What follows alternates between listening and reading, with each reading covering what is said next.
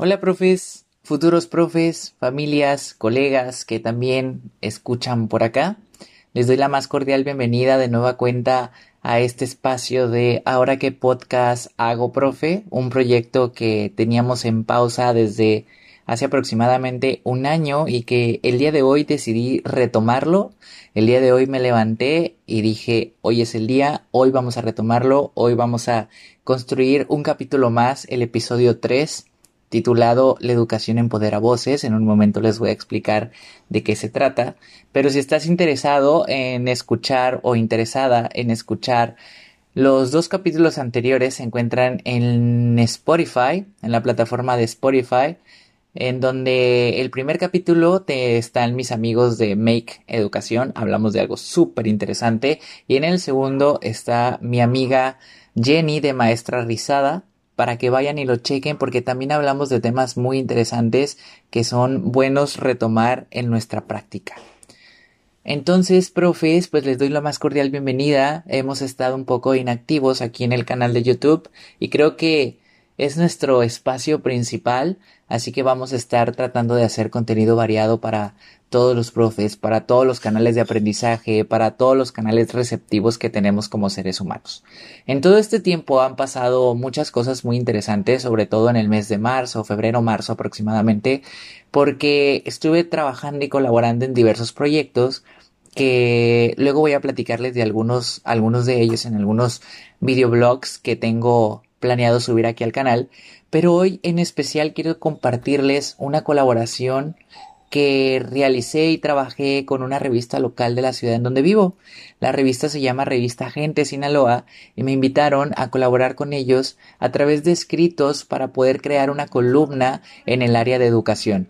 Y eso era algo que a mí me motivaba bastante porque iba a ser un nuevo canal para poder expresar lo que yo pensaba, lo que yo sentía respecto a términos educativos y cosas que pasaban en el día a día, ¿no?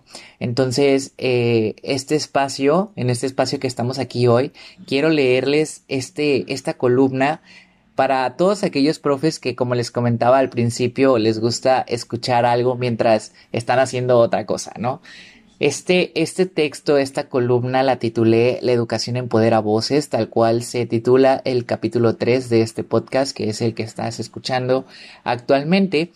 Y lo vamos a leer con la finalidad de que tú lo analices, también tengas tu postura, también tengas tu opinión y el escrito no lo hago con el afán de eh, imponer mi opinión sobre cualquier otra persona, sino simplemente un texto que salió de mi corazón en donde trato de hablar acerca de la pertenencia, sobre la importancia del derecho universal a la educación, este, entre otras cosas. Sobre todo cuando el tema principal del mes de marzo de la revista era el Día de la Mujer.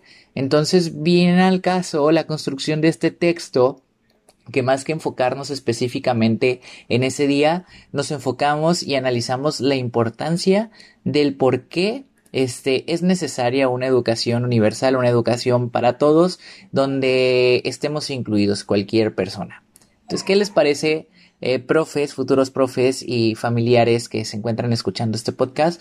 ¿Qué les parece si vamos ahora a leerlo? A ver qué les parece y en el proceso vamos comentando algo respecto a este texto que para mí me llena mucho de ilusión poderlo compartir y que quede de recuerdo aquí en esta plataforma porque es un gran logro para mí el hecho de que de poder expresarme de esta forma. Entonces, allá vamos. La educación empodera voces. Hasta me pongo un poco nervioso al leerlo porque es, estoy esperando que les guste mucho y que sea funcional para todos ustedes. Acá vamos. En el marco del Día Internacional de la Mujer, es importante hablar acerca de las voces de mujeres que han sido escuchadas para proclamar el derecho a la educación de las niñas, adolescentes y jóvenes, sobre todo explicando de forma detallada el derecho a la educación que se refiere al acceso y participación dentro de sistemas educativos. Que esto forma parte, profes, hago una pausa, esto forma parte del propósito principal que tiene esta columna Desde este punto de partida es relevante hablar del ámbito educativo. Me refiero a cómo la educación y la docencia han sido un factor determinante para el empoderamiento de la voz de las niñas, las adolescentes y las mujeres en nuestro país y en el resto del mundo entero, caracterizada como el proceso de defensa para poder abogar por los derechos antes mencionados. Existen mujeres en la historia del mundo que han marcado una gran diferencia para poder propiciar el acceso a la educación, mujeres que buscaban una oportunidad de aprendizaje, que en algún punto decidieron compartir su historia de vida y quienes hoy en día han sido de gran inspiración para poder dictaminar las leyes más importantes de derecho a la educación de las niñas, niños y jóvenes. Por ejemplo, deberíamos de comenzar a hablar sobre Sor Juan Inés de la Cruz y cómo desde su contexto dominado por hombres y la Iglesia buscó una oportunidad de aprendizaje vistiendo y luciendo como hombre para poder ser aceptada en las instituciones educativas de aquella época. Tenemos también a Ana Frank, una niña alemana y judía que vivió encerrada durante dos años detrás de un librero a causa de una guerra social y de poder que a pesar de que ya asistía a la escuela, fue privada de poder continuar de forma oportuna su proceso de aprendizaje. Ella se concentró en libros y en los escritos de su diario para poder hablar y expresar sus emociones, mismos que fueron conocidos después.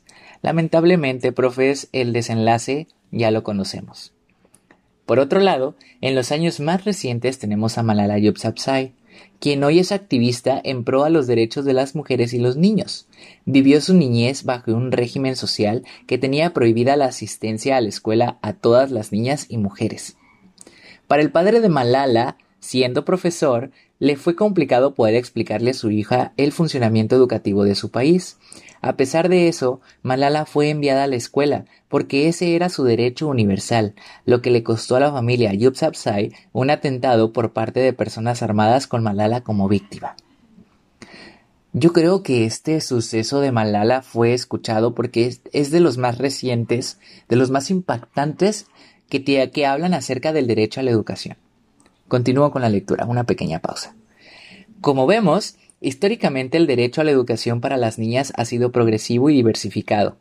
Cuando pensamos que solamente se trata de hechos históricos, de hechos que sucedieron siglos pasados, vemos al mismo tiempo situaciones muy similares en la educación actual con países que desarrollan acciones que limitan el acceso a la educación y por lo tanto la violación de los derechos humanos, tales como les ocurrió a nuestra célebre Sor Juana Inés de la Cruz, Ana Frank y a Malala Yousafzai. La educación empodera voces, no solo de quienes comparten su historia ante el mundo, sino de aquellos que buscan igualdad, respeto y empatía. Desde mi punto de vista, la docencia y la enseñanza es un campo laboral en la que participan en su mayoría mujeres, quienes se encargan de liderar a generaciones que buscan tener una voz en el mundo. Se busca que estas generaciones sean personas creativas y de pensamiento crítico que logren tener un juicio propio ante los sucesos que existan en el mundo y que se conviertan en personas que puedan defender sus derechos y los de los demás, para que en el mundo se logren erradicar injusticias y violaciones a los derechos humanos. Las leyes y normas educativas van más allá de la construcción de lineamientos que plasman estos derechos.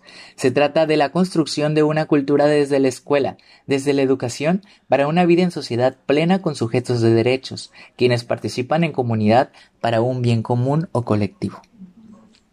Y ahí termina, profes, el texto que les acabo de leer, La educación empodera voces, un texto que salió de lo más profundo de mis pensamientos y de mis sentimientos respecto a cómo ha evolucionado este proceso de, de aceptación, este proceso de accesibilidad de todas las personas a la educación, que creo que ha formado parte históricamente de lo que somos hoy en día y lo que es la educación hoy en día. Aunque, como mencionaba en el escrito, algún, hay algunos países que aún continúan con estas prohibiciones a la educación y que no permiten desarrollarse de forma plena a muchas personas, lo cual a veces es considerado un poco crítico y que forma parte de un proceso de análisis que nosotros podemos hacer.